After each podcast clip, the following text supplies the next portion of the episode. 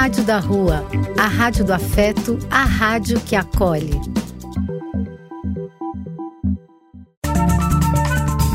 Apoio: Casa de Vó, Banho para Geral e Instituto de Políticas Relacionais.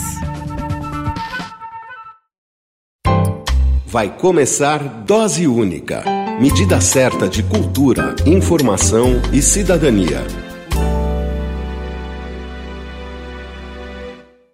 Olá, queridos ouvintes das ondas da web, da rádio da rua, o som que fortalece a cidadania. Alô, vocês que se conectam com Dose Única no Spotify e no YouTube. Eu sou a Cláudia Pereira e este é mais um Dose Única. Um salve de carinho para André Souza, que nos ouve de Lyon, na França. Um salve de carinho também para Josefa Colten, Glauber e Márcia, que nos ouve de Goiânia. Um salve para o nosso querido Michel Freiderson, a voz da vinheta do Dose Única. Para Tereza Fernandes e Seninha, que nos ouve de São Paulo. A todos vocês, ouvintes do Dose Única, o meu abraço, meu carinho e muito obrigada pela sintonia e presença.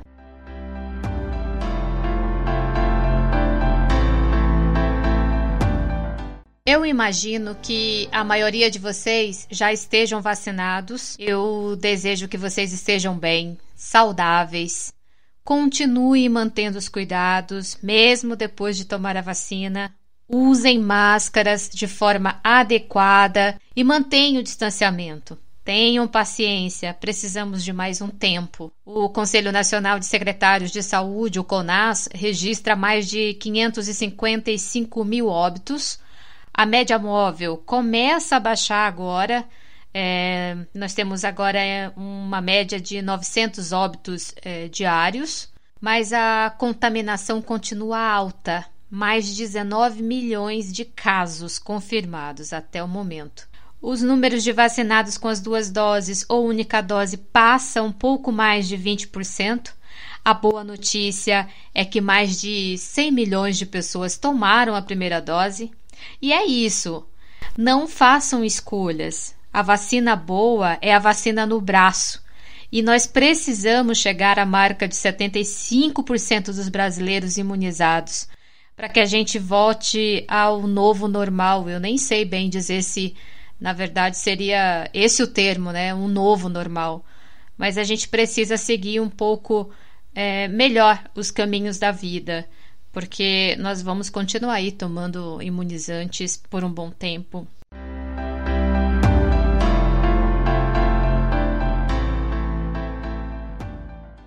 Seguimos com doses de notícias, informações, poesias e opiniões dos ouvintes sobre o cenário social e político que estamos atravessando. Neste episódio tem a participação de um dos maiores pensadores indígenas, o filósofo Ailton Krenak, que vai contribuir com suas provocações e nos ajudar a refletir sobre esse mundo tão desigual. Alô, amigos, falou, tá falado. Ouça sempre dose única. Dose única é cultura, informação e cidadania. Eu sou o Benito de Paula. Um abraço. Dois moradores de rua morrem de frio na cidade de São Paulo. Entre os dias 28 e 30 de julho, foram registradas duas mortes de pessoas em situação de rua na capital paulista. A Polícia Militar não confirma a causa das mortes por hipotermia. Os movimentos de pessoas em situação de rua da cidade de São Paulo afirmaram que mais de 10 pessoas já morreram de frio na capital. Segundo a medição do Centro de Gerenciamento de Emergências Climáticas da Prefeitura de São Paulo, as temperaturas registradas no período das mortes tiveram média de 3,2 graus a 5 graus. A prefeitura montou cinco tendas em pontos estratégicos para a distribuição de sopa, cobertores, agasalhos e kits de higiene em diferentes regiões da cidade. Robson Mendonça, presidente do Movimento Estadual da Pop Rua de São Paulo, em entrevista ao Dose Única, diz que as ações da prefeitura são paliativas, não resolve e que as pessoas precisam mesmo é de abrigo, não de depósito humano. A gente, quanto sociedade civil, está vendo diariamente as questões que estão tá acontecendo aí com a Pop Rua. Só que, infelizmente, o governo ele procura fazer planos de governo, coisas de governo, né? Principalmente agora em época de eleição, onde ele procura geralmente querer bancar o bonzinho, mas sempre criando coisa paliativa. Essas tendas que eles criaram, claro, a gente não vai dizer que não é válido, é válido sim. Ali está sentado uma sopa, um chá, um, um chocolate, uma coisa assim. Mas Imagine se for uma noite de chuva, além de frio com chuva, vai tomar é, um, uma sopa ou tomar um, um chocolate quente embaixo da chuva, né? Porque está brigando simplesmente quem é da defesa civil, quem é do governo, não está brigando aí quem realmente não precisa, né? Tudo bem, tem, ele mandou, mandar abrir aí, por exemplo, o metrô Parque Dom Pedro, é, tá, a população está descendo para dormir ali, está abrigado do vento, da chuva, mas poderia ser feito melhor, né, adequado esses albergues para que a população em situação de rua tivesse é, motivo para dizer, não, eu quero ir, mas ir para um local que não tem água, é, ir para um local imundo, ir para um local onde tem doenças, né? Um local onde eles são mal, às vezes mal recebidos, maltratados ali dentro. Então isso aí ele não, de maneira nenhuma vai querer ir. Aí nos preocupa bastante, já tivemos essas mortes todas e ficamos cada vez mais preocupados quanto à questão de como vai ser essa noite para quem não quer ir para esses depósitos humanos ou para esses locais insalubres onde estão recebendo as pessoas para elas passarem a noite para não morrer na rua, né? Então é isso que nos preocupa, é isso que nos deixa mais é, preocupados durante essa madrugada fria que está acontecendo na cidade. A Pastoral do Povo de Rua e algumas igrejas do centro da cidade de São Paulo abriram as portas para acolher a pop rua das ondas de frio que atingiu as regiões sul e sudeste no país nas últimas semanas de julho e início de agosto. O padre Júlio Lancelotti, que abriu as portas da paróquia São Miguel Arcanjo, que fica na zona leste da capital, fez um apelo ao governo do estado para que algumas estações do metrô abrigassem as pessoas em situação de rua durante as noites geladas. Mas a Secretaria de Assistência Social se limitou em dizer que a solicitação estava em análise.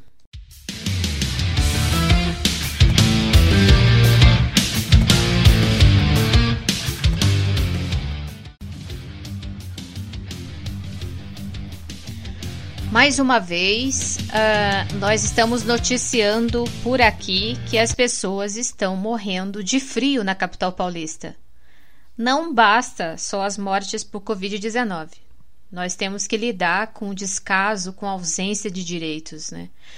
E como é possível é, vivermos essas mazelas na cidade mais rica do país? A prefeitura uh, abriu alguns centros de acolhida na cidade, mas não é suficiente, como bem diz aí o Robson Mendonça. O número de pessoas é maior, as características também mudam bastante. As pessoas que estão vivendo hoje em situação de calçada é, na cidade de São Paulo são mulheres com crianças, são famílias, homens que perderam suas casas, perderam suas, a sua renda e foram para a rua é, nós estamos vivendo uma crise humanitária. Se você anda nos centros da cidade de São Paulo, é triste demais. São muitas as ações né, que são de acolhimento, a sociedade civil, o, o movimento coletivo de pessoas é, que estão fazendo a tentativa de salvar vidas pelas ruas de São Paulo em noites frias, né, são instituições que a, depende de ajuda de todos, vivem do coletivo mesmo para poder praticar o verbo esperançar. E são essas, são esses coletivos que fortalece, né, essa ajuda, essa força, um ajudando o outro a proteger vidas. Mas mesmo assim é muito triste, é lamentável a gente noticiar que mais de 10 pessoas perderam a vida por conta do descaso, por conta do frio na cidade de São Paulo. E eu imagino que em outras cidades do sul também é, isso também tenha acontecido.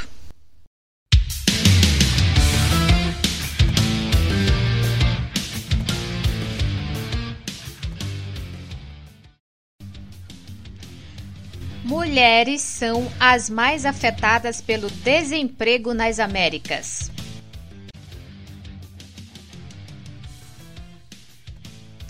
No levantamento da Organização Internacional do Trabalho, a OIT, mostra que as desigualdades de gênero no mercado de trabalho foram ampliadas pela Covid-19 e irão persistir no futuro. O estudo revela que 13 milhões de mulheres poderão ficar sem postos de trabalhos. Ao mesmo tempo, a taxa de emprego entre os homens tende a ser recuperada. Na América do Norte e América do Sul, houve uma queda no posto de trabalho de 9,4%, revelando que as mulheres foram as mais atingidas desde o início da pandemia. Mesmo se houver mais vagas de trabalho, essas vagas serão insuficientes para levar as mulheres aos níveis de emprego e estabilidade considerando o tempo pré-pandemia. O levantamento da OIT mostra que as mulheres sofrem de forma desproporcional com o desemprego, porque elas formam a maior parte do quadro de funcionários dos setores mais afetados pela pandemia, que foi hotelaria, restaurantes e a manufatura. Entre o ano de 2019 e 2020, houve redução global de 4,2% na taxa de emprego entre mulheres representando o fim de 54 milhões de postos de trabalho. Durante a pandemia, a situação feminina foi melhor em países que implementaram medidas para evitar a perda de empregos ou para garantir o retorno rápido ao mercado de trabalho.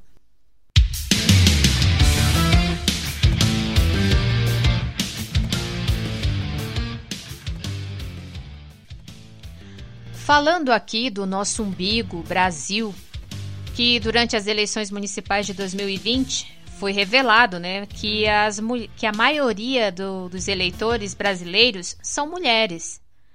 Posto isto, vamos pensar que boa parte destas mulheres são pretas, periféricas, trabalham no mercado informal nos centros urbanos, não têm direitos trabalhistas garantidos e nem entram nessa estatística que eu acabei de falar aqui para vocês, em razão de atuar na informalidade. E elas atuam na informalidade para a sobrevivência dela e de seus filhos. E sem falar que elas pagam aluguel e muitas são mães solos, mulheres que criam seus filhos sozinhas, né, e que não contam com a ajuda de companheiros para sobreviver.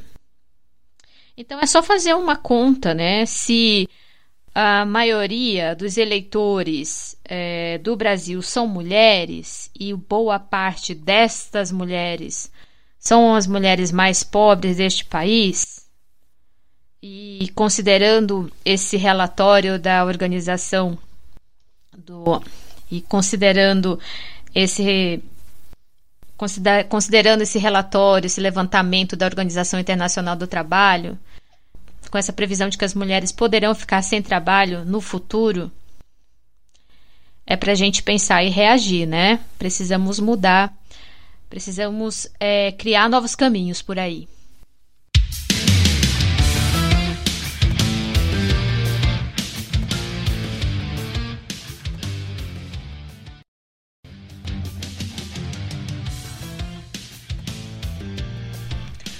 Mulheres da ocupação Alcimatos em Manaus sofrem pressão de agentes públicos.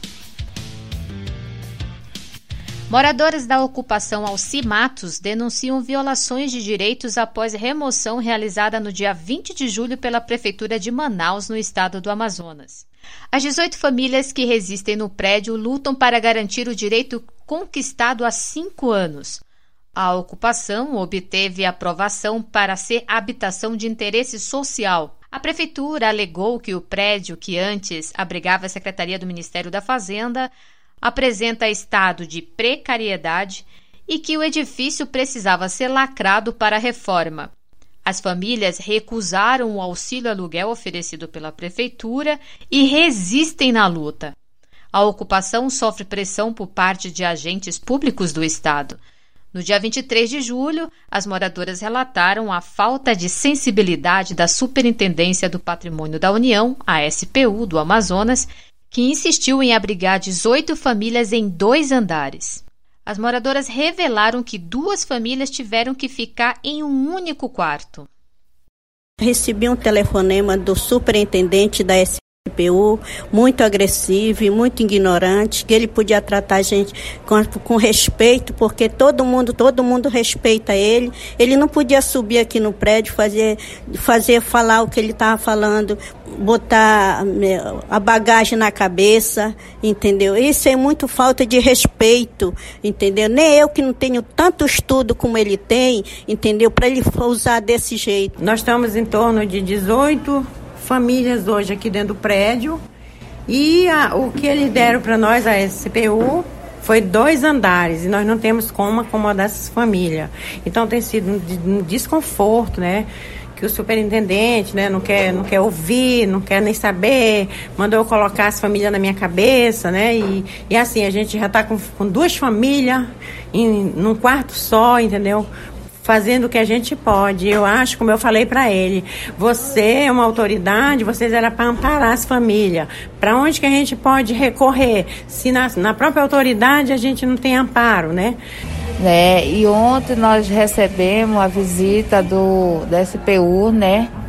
Para ver as famílias aqui. Então, a gente passou por umas coisas assim muito desagradáveis, porque as famílias estão tudo montuadas, de desceu só para dois, dois andares.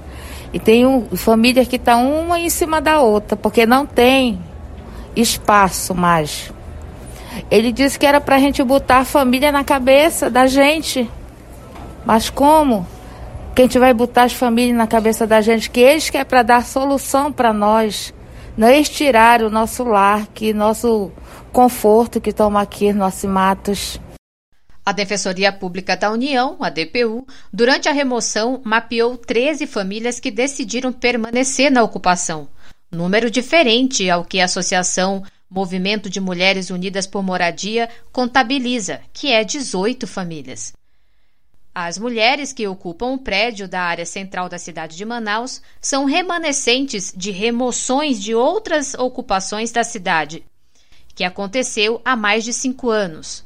Algumas mulheres que estão resistindo na ocupação denunciaram as ações dos agentes públicos para organizações que defendem a causa dos direitos humanos e gravaram áudios na condição de que seus nomes não fossem revelados. Elas falam do desrespeito, da violação de direitos, do autoritarismo dos agentes públicos e expressam dores, angústias que viveram após as ações de despejos da prefeitura. São mulheres com trajetórias de luta pelo direito à moradia, à vida digna para elas e seus filhos. Estou aqui porque vim numa entregação de posse na Cidade das Luzes, no Tarumã. E eu tenho oito filhos, né? E eu não tenho condições de pagar um aluguel com 300 reais, que da onde, aonde eu cheguei, na Cidade das Luzes, eu morava de alugado que pagava 350, onde cabia só uma cama de solteiro, minha geladeira e o fogão. Não tem condições de pagar um auxílio aluguel com 300 reais. Foi o que eles ofereceram, sem condições. E de lá eu vim parar aqui no prédio da Quintino Bocaiúvas, onde me acolheram no momento mais difícil da minha, da minha situação que eu passei na beira da calçada, quando nós fomos despejados pelo prefeito, né? Na época, e eu não posso sair daqui sem a minha moradia. E eu necessito e preciso da minha moradia, não de um auxílio aluguel. Por, por, por circunstância da vida, eu fui morar na rua com meus dois filhos. Eu sou chefe de família, eu sempre falei que quando você, você com 300 reais, você não aluga um canto. Porque a primeira coisa, quando você vai procurar um aluguel, você tem marido? Não. Você tem filho? Sim. Então aqui não aceita com criança. Aqui a gente não aceita com criança. Eu já levei muito isso na cara. E aí eu me senti pela primeira vez, mais uma vez, além da violência doméstica que eu passei, E eu me senti é, o meu direito violado, porque todos estavam sendo pressionados, arrombaram a minha porta e os moradores, para não deixarem minhas coisas jogadas, eles se uniram, foram retirando as coisas de lá porque eles não tiveram paciência conosco, não tiveram sensibilidade de esperar a gente retirar nossas coisas para ir para o andar adequado conforme a, a costura política para a gente é, é, continuar no prédio. Então eu, eu me senti assim, meu direito violado. Então eu quero pedir para vocês que deixem a entidade trabalhar, que a prefeitura deixe o povo em paz, porque a gente não aguenta mais. A gente está aqui apavorado, gente. Pelo amor de Deus, deixa a gente ficar junto com eles para a gente permanecer no que é nosso. Acho que a gente tem direito, porque a gente já passou por uma reintegração de posse, que viemos da Cidade das Luzes. E agora, de novo, eu quero pedir para vocês que nos deixem em paz, deixem eles trabalharem.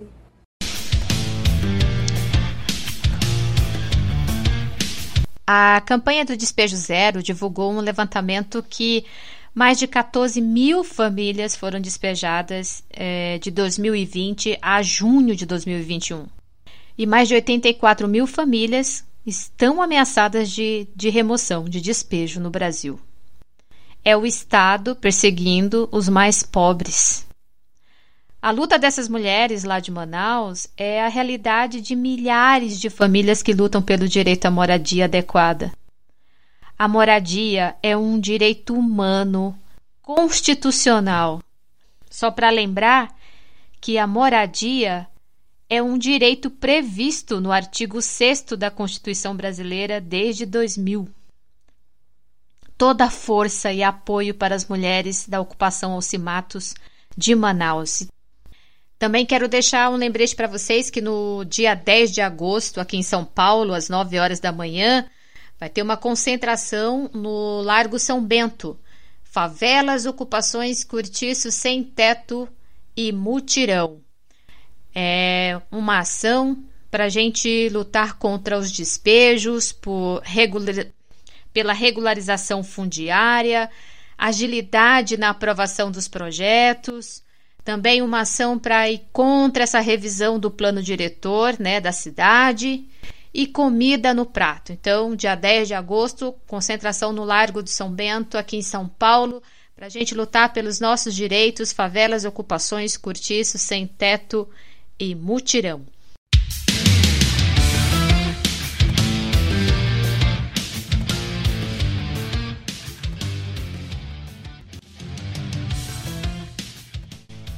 Informações. O auxílio emergencial, gente.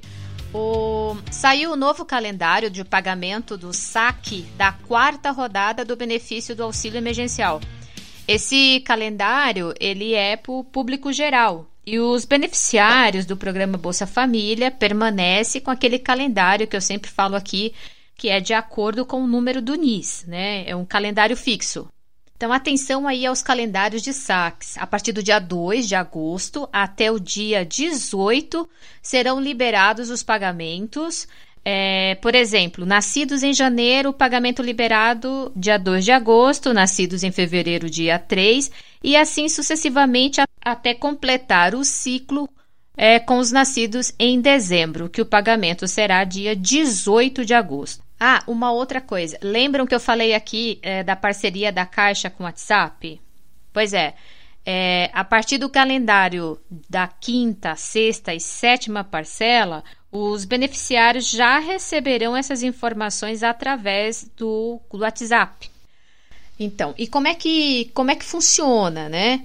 Uma conta oficial verificada da Caixa é que vai passar a enviar as informações do auxílio emergencial, especialmente sobre o cronograma dos, das próximas parcelas dos benefícios, é, o calendário também de pagamento. Então, se você cadastrou o número do seu celular é, no aplicativo da Caixa Tem, você vai receber essas informações de calendário, o cronograma de liberação e saques da, do auxílio emergencial, tá? Então, a partir das, da quinta parcela, vocês já vão receber essas notificações via WhatsApp.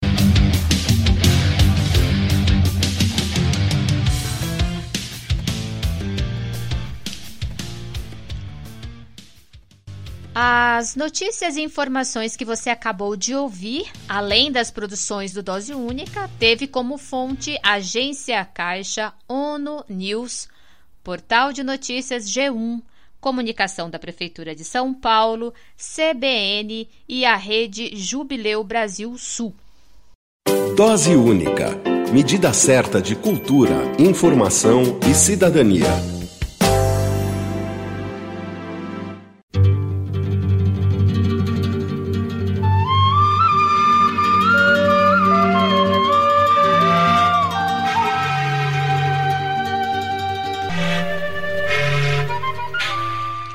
Coluna do Dose Única, a participação é de uma das maiores lideranças do movimento indígena brasileiro, fundou o Núcleo de Cultura Indígena, é ambientalista, filósofo, poeta e autor dos livros O Amanhã Não Está à Venda, Ideias para Adiar o Fim do Mundo, O Lugar Onde a Terra Descansa.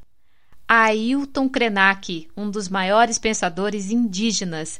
Seja bem-vindo ao Dose Única aqui na Rádio da Rua, Ailton.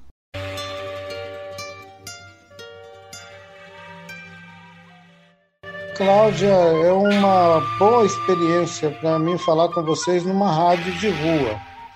Eu já tive experiência com rádio há uns 30 anos atrás e sempre foi muito agradável imaginar que a gente tinha pessoas nos escutando do outro lado é, do mundo, né? Do outro lado dessa imaginação nossa de um, uma, um público, uma audiência de rádio. É, ainda mais nesses tempos, né, Ailton? Mas, Ailton, o mundo vive hoje crise é, sanitária, vive crise é, ambiental, crises, crise climáticas, é, no Brasil, a pandemia afetou a, os povos indígenas e mais ainda pela omissão do governo, que colocou em risco né, a vida dos povos mais isolados, principalmente, aumentando ainda mais o, o genocídio dos povos originários neste país, que é não é de agora, é desde a, a colonização. E não bastasse né, esse cenário que eu acabei de descrever, é, nós enfrentamos a precarização dos direitos, né, que estão ameaçados, principalmente em perder o território, perder o direito à terra, perder direito à moradia. Os povos indígenas estão sendo expulsos de suas terras, indo para os centros urbanos e lutando por moradia nesses centros urbanos. Isso, isso é muito real nesse, nesse atual cenário que nós estamos vivendo.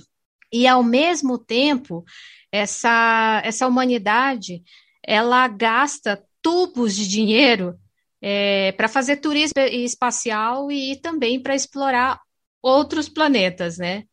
A humanidade ela está mais doente. E qual é o tamanho dessa dívida, né, que nós temos com o meio ambiente, Ailton? Bem, Cláudia, eu, eu fiz um comentário que há 30 anos atrás eu fazia um programa na Rádio Universidade de São Paulo e ele tinha o singelo nome de Programa de Índio. Ainda é possível acessar porque minhas filhas, 10 anos, 20 anos depois, elas digitalizaram os programas que eram é, feitos na rádio e agora tem uma, um acesso nele na web, com esse mesmo nome. Naquele tempo, o mundo era mais simples. Olhando em perspectiva, era mais simples o mundo. Não significa que não tinha sofrimento e que não tinha pobreza, mas parece que o mundo ainda estava vivendo uma espécie assim de transição daquela ideia é, de progresso, desenvolvimento para todos havia um, havia um certo consenso de que, que cabia todo mundo no planeta, que ninguém precisava escapar daqui para Marte nem para lugar nenhum, e que a gente resolveria as questões eh, essenciais aqui na Terra. Eram questões relacionadas à pobreza, eram questões relacionadas à exclusão social, e o final da década de 80 projetou uma ideia de inclusão social ampla, Na década de 90, com a Conferência do Rio de Janeiro, em 92, anunciando as mudanças climáticas e essa distopia que nós estamos agora habitando, ela foi o primeiro anúncio de que a Terra não cabia todo mundo. Quer dizer, não cabia todo mundo comendo, consumindo, predando do jeito que a gente vinha fazendo desde a industrialização. Então, isso que nós chamamos de humanidade é, é desigual demais, a ponto de não caber mais o termo de nos referir a todo mundo como humanidade. Uma grande parte dela foi transformada em subhumanidade. Ela não vai mais ser incluída em nada. O capitalismo ele não tem mais nenhuma proposta de incluir 70% da população do planeta.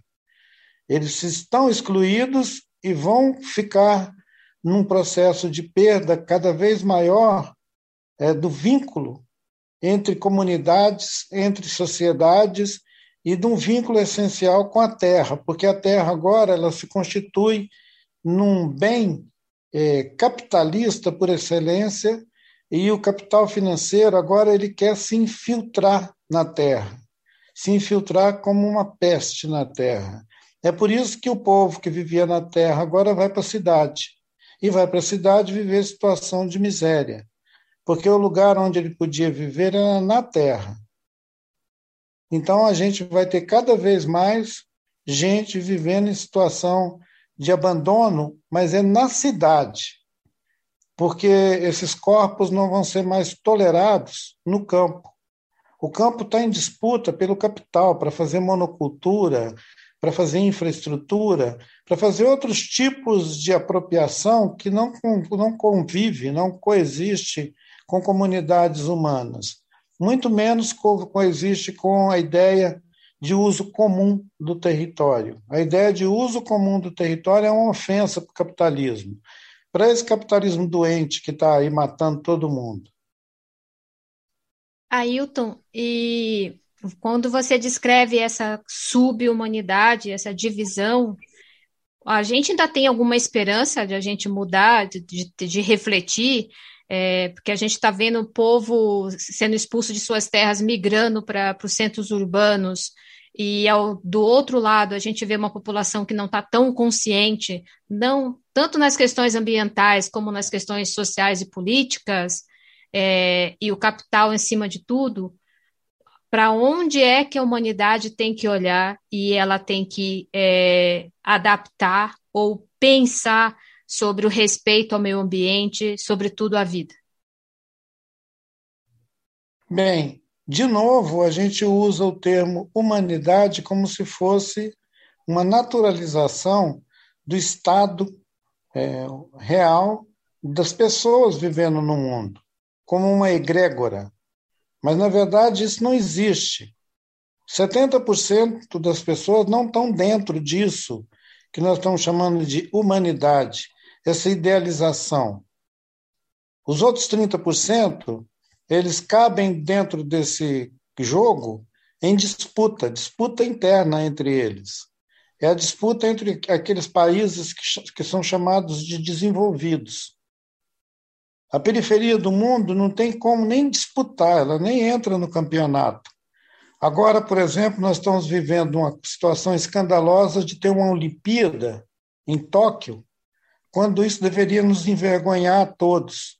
Isso não é motivo de regozijo, isso é motivo de vergonha. A gente deveria estar gastando os recursos necessários para cuidar das pessoas que estão sofrendo nesse momento um abandono tão radical a ponto de morrer nas ruas. Então é uma vergonha ficar exibindo medalhas de ouro, essa coisa toda. Não não estou desmerecendo ninguém que foi lá fazer a sua jornada, claro. mas do ponto de vista global, isso só mostra que não tem uma humanidade, o que tem é um clube. Tem um clube que pode pegar avião, que pode ir para hotel, que pode fazer farra, que pode trocar medalhinhas entre eles, como se fosse um jogo grego, e o resto que se dane. O resto, o padre Lancelotti vai levar eles para morar debaixo do viaduto e dar, é, e dar uma, uma sopa para eles de noite comer sem morrer congelado. Então, essa distopia que nós estamos vivendo, ela não pode ser tratada com a mesma linguagem e com a mesma gramática que nós fizemos a comunicação até agora. Às vezes parece que eu estou usando termos muito duros quando eu escrevo um livro e dou o título para ele de A Vida Não é Útil. É, eu estou chamando a atenção para a gente adotar outros termos na nossa linguagem, quando nós nos comunicamos com as pessoas que estão desprovidas de tudo e ainda queremos vender a ilusão para ele de que ele pertence a alguma humanidade. Nós temos que ser honestos com essas pessoas e dizer: vocês estão excluídos e estão excluídos numa condição irreparável em que esse mundo que está do outro lado da vitrine, exibindo consumo, precisamos é, ter a honestidade, aqueles que têm acesso a essas mídias e comunicam com a opinião pública, de ajudar as pessoas que estão vivendo a experiência de refugiados, que estão vivendo experiências de abandonados, de que esse lugar é um lugar que o capitalismo destinou a 70% da população do planeta e que nós vamos ter que arrumar uma maneira de nos referir a esse mundo, ou esses mundos plurais, que nós vamos ter que criar para nós. Não como se nós estivéssemos nos educando para o capitalismo. O capitalismo não quer a gente. O José Mojica, o Pepe Mojica, ele diz que o mundo, esse mundo, não quer mais cidadão, ele quer consumidor. E quem é consumidor é porque tem dinheiro para comprar coisas, mercadoria. É a sociedade da mercadoria, como diz o Copenau Yanomami. Os brancos, eles são o povo da mercadoria. Se você não tem mercadoria para trocar com ele, você não é uma pessoa, você não existe.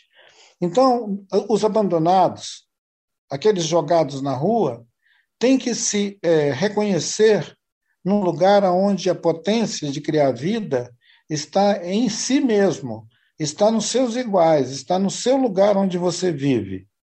Não é ficar com essa ilusão de que o capitalismo vai nos acolher um dia. É, eu já estou com 67 anos de idade. Quando eu era jovem, tinha uma história de primeiro mundo, terceiro mundo.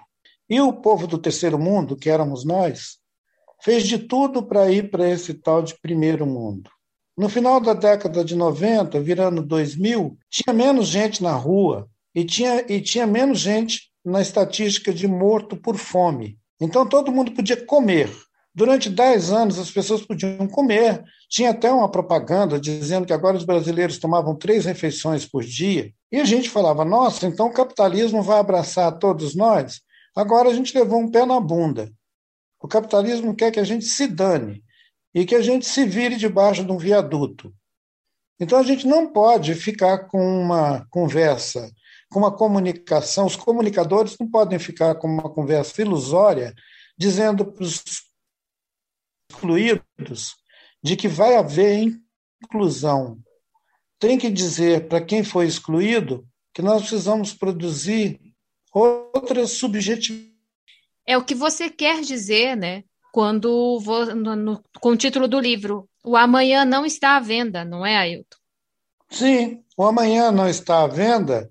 E se nós quisermos adiar o fim do mundo onde nós coabitamos, onde nós vivemos, que não é o mundo do dono da Tesla, não é o mundo do dono da Microsoft, não é o mundo daqueles homens que aparecem com o dente brilhando, fazendo discursos é, nos gabinetes.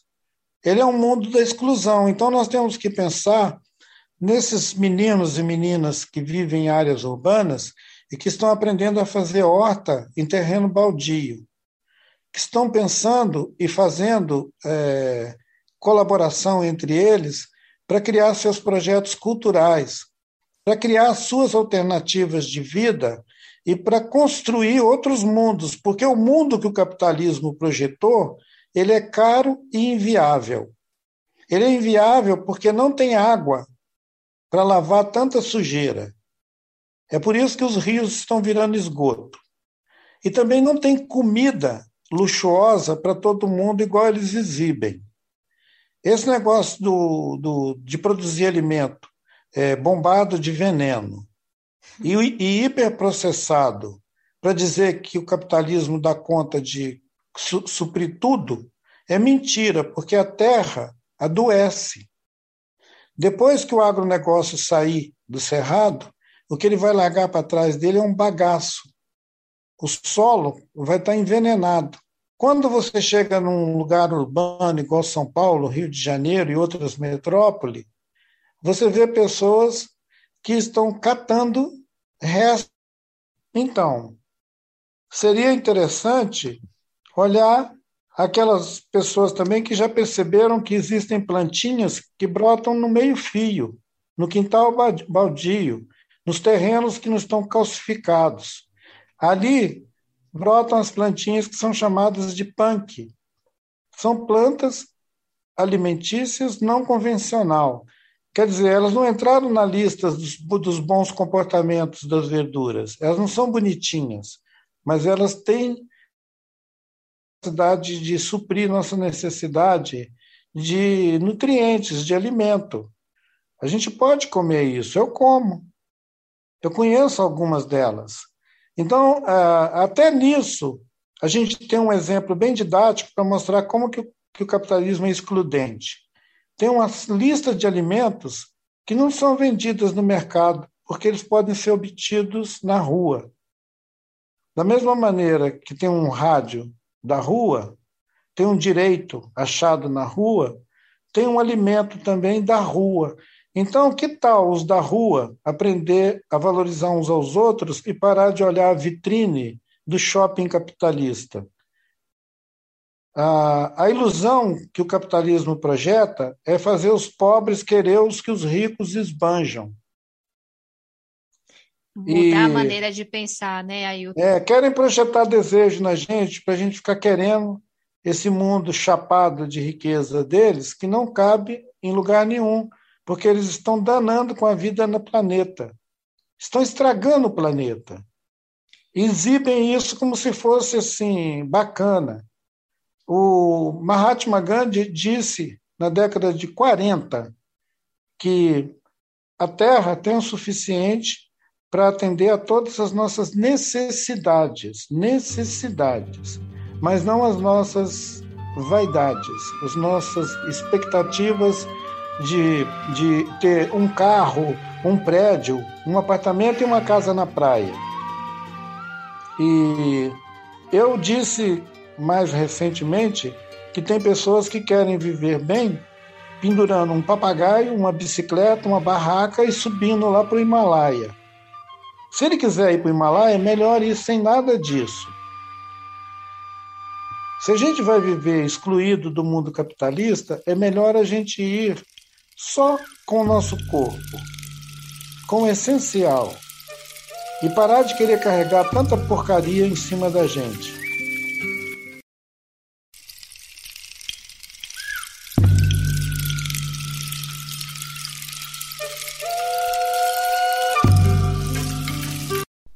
Obrigada, Ailton. Obrigada mesmo pela sua partilha. Esse foi uh, o primeiro bloco da entrevista com Ailton Krenak, que mesmo com a instabilidade da internet, deu para a gente conversar um pouco. Neste episódio, o Ailton nos falou da distopia, alertou é, de muitas coisas, né? Que é, falou que nós vamos viver situações de maiores conflitos, maiores desigualdades nos centros urbanos. Nós precisamos mudar a nossa linguagem, principalmente nós como comunicadores, e que nós precisamos ser honestos diante a situação da exclusão. Nós temos que construir um mundo, um mundo melhor para a gente. Então, no próximo episódio Dose Única, continuaremos com a nossa conversa com Ailton Krenak, que certamente nos provocará ainda mais com as suas reflexões. Muito obrigada, Ailton. Até o próximo episódio. Dose Única medida certa de cultura, informação e cidadania.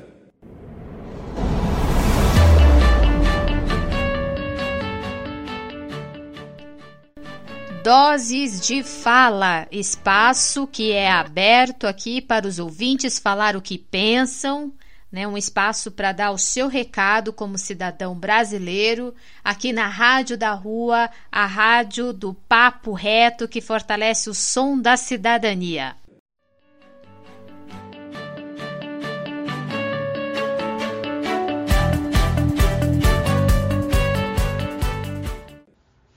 Prezadas amigas e prezados amigos ouvintes do Dose Única, da Rádio da Rua. Eu sou Nelson Augusto Tisque, tenho uma história junto à população de rua da cidade de São Paulo desde os anos 80, quando aqui cheguei em São Paulo. Juntamente com o padre Arlindo Alderão e a irmã Lenir, fundamos a Fraternidade Povo de Rua, e um ramo da Fraternidade Povo de Rua era a Rede Rua de Comunicação, onde prestamos serviço durante muitos anos a esta querida população sofrida, massacrada e excluída na cidade de São Paulo. Estamos próximos de uma eleição para presidente da República e Câmara dos Deputados e Senado no ano de 2022. Essas eleições será marcada por um fato que veio à baila já em, mil, em 2019 através do projeto apresentado pela deputada Bia Kisses, a PEC 135-2019, que trata do voto impresso. As urnas eletrônicas têm uma história a, a, nas últimas eleições aqui no Brasil. Desde o ano 2000 nós já temos esta prática consolidada na nossa democracia. Uma prática que permitiu a alternância do poder pelas diferentes é, é, segmentos da sociedade, desde a da esquerda, pelo centro e passando agora, nestes últimos tempos, pela extrema direita. A extrema direita sempre tem uma desculpa para justificar a perda das eleições. E esse ano, o nosso mandatário Mor, Bolsonaro, ele está questionando as últimas eleições e querendo impor a toda força ah, o voto impresso. A que justificaria essa situação? A nada, pois nós temos visto nas últimas eleições uma alternância no poder e isso comprova que a, as eleições através das urnas eletrônicas é confiável e que não resta nenhuma dúvida de que não houve fraude nas eleições desde 2000 até os dias de hoje. O que leva então o nosso mandatário querer colocar o voto impresso em 2022 e ameaçando até com um golpe caso isso não seja possível. Eu acho que é o medo de perder as eleições, eleições que são é, marcadas por fake news, eleições que são marcadas por interesses escusos à nação brasileira, é, eleições que são marcadas pelo poder dominante que aí está da extrema direita.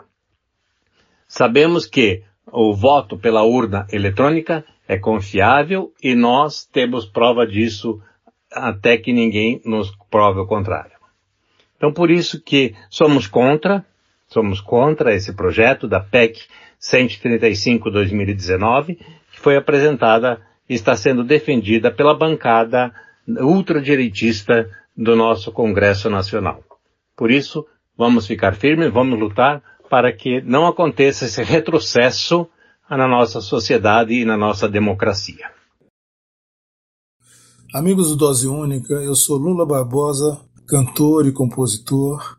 Eu que venho da, da cultura, tenho visto um, com muita tristeza esses tempos de Covid, esse tempo de negacionismo, é, essa, esse desleixo Agora mesmo a, a gente viu a Cinemateca pegando fogo.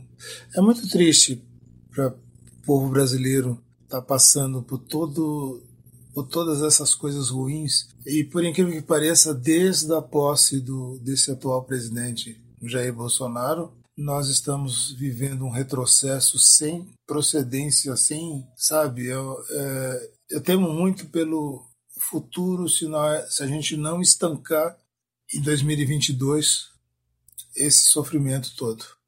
vamos ter que reconstruir tudo, né?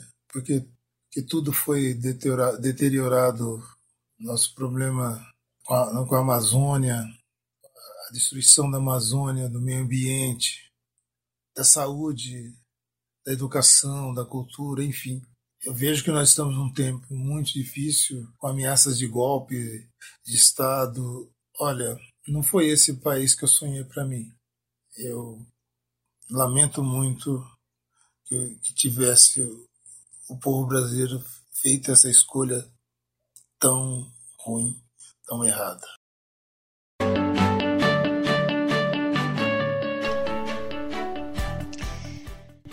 Ouvintes do Dose Única falando verdades. Nelson destacou aí a, as ameaças do presidente da República, né? né? Falou da PEC 135, que nós somos contra. Jair Bolsonaro que insiste né, nesse questionamento dos resultados das, das últimas eleições e a insistência do voto impresso. E na semana passada, o presidente Jair Bolsonaro, né, o que não tem partido, foi às redes sociais, como sempre, falar asneiras e absurdos, além de não exibir as provas, né, que ele alega que o atual sistema eleitoral no Brasil comete fraudes. Ao contrário, e como sempre, ele exibiu notícias falsas, ainda cometeu ofensas, né? Vale dizer aqui que ameaçar as eleições de 2022 é crime de responsabilidade. Talvez ele finge que não saiba, que não saiba disso, né? E também nós ouvimos o cantor e compositor Lula Barbosa. Lula, é, esse país é, não é o, não é de fato o país que nós sonhamos, que você e eu e tantos brasileiros sonhou. E eu endosso aqui na tua fala a minha profunda tristeza com a tragédia que já era anunciada, né, do acervo histórico da Cinemateca Brasileira aqui em São Paulo. E uh, lembrei também da atriz Fernanda Montenegro que disse é, sobre essa tragédia. Ela diz que das cinzas nós vamos renascer porque é sagrado o eterno retorno. Um país não existe sem cultura ligada às artes. Alô, amigos, falou, tá falado. Ouça sempre dose única, dose única. É cultura, informação e cidadania. Eu sou o Benito de Paula. Um abraço. Doses de poesias na Rádio da Rua, a rádio que acolhe a todos. O bloco de poesias é um espaço para arte, um espaço para cultura. E atendendo a pedidos, isso mesmo, atendendo a pedidos, vamos ouvir a poesia 19, o número da morte, do poeta Washington Reis. É, após a entrevista aqui do, do poeta na, no episódio anterior, a galera pediu para ouvir novamente a poesia do, do Washington que fala sobre é, a Covid-19, né? Então vamos lá, atendendo a pedidos, vamos ouvir. Vamos ouvir 19, o número da morte.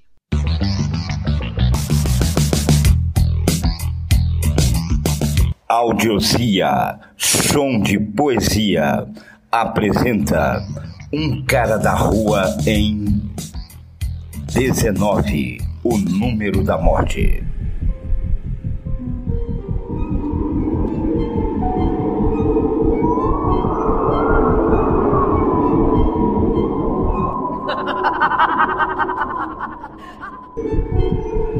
Seja pobre, nobre, ou fraca criatura. Rua agora é o forte da morte. E todo que respira está na mira. Para cada óbito que nos comove, a morte tem mais 19. Favor distanciar. Distanciar. Ah. Aproximar pode matar. Ah! Ah! Ficar perto é perigoso. ar infecto e venenoso. Pobre pulmão que a morte cobre com a mão. Sem sangue, a vida escorre para quem tem a marca da morte 19. Tudo tem perigos, riscos. Não há nada sem vírus. O lustre, o metal, o ilustre, o marginal, até o poste revela o abutre numeral da morte quando ela se move. 19. Dose única. Medida certa de cultura, informação e cidadania.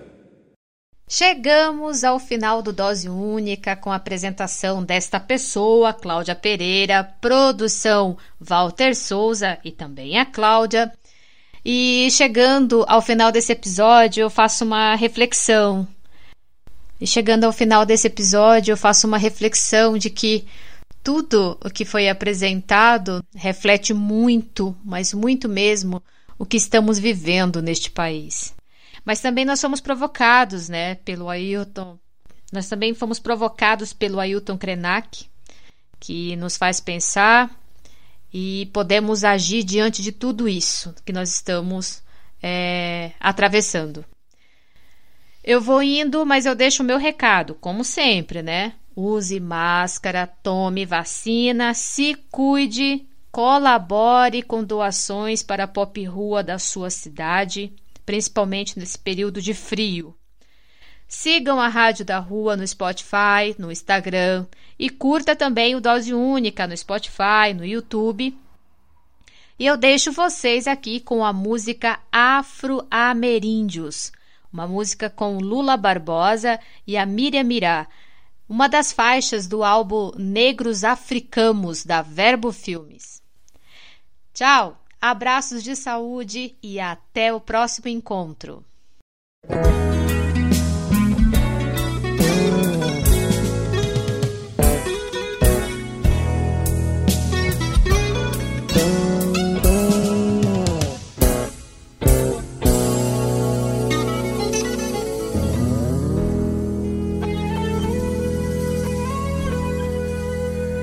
Que há de comum com as nossas raízes afro-guerreiras latino-pagãs? Porque há em nós um povo sofrido, amargo, falido, latino-pagão. O que nos deixaram o custo da vida, que é o que custa a dívida dos nossos patrões. Somos todos negros, brancos e índios, às margens de um mundo de insensatas razões. O que dá em nós, afro-ameríndios, salve Tupã. O que resta é a força pra luta e vive. O, o que dá em nós, afro-ameríndios, salve Tupã. Que resta é a força pra luta e essa.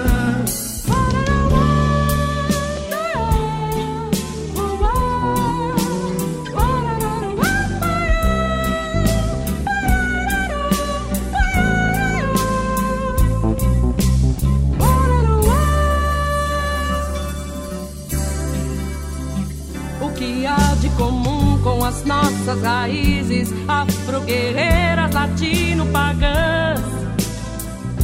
Porque há em nós um povo sofrido, amargo, falido, latino-pagão. Que nos deixaram o custo da vida, que é o custo da dívida dos nossos patrões. Somos todos negros, brancos e índios, às margens de um mundo de insensatas razões. O que em nós, afro-ameríndios, salve Tupã?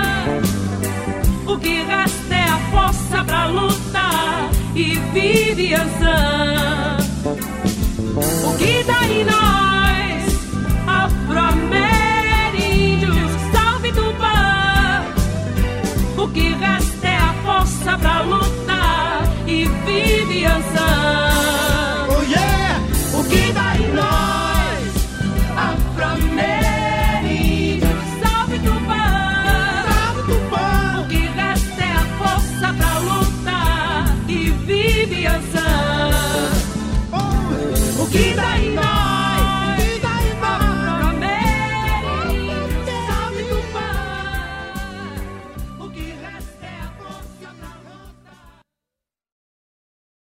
Dose única.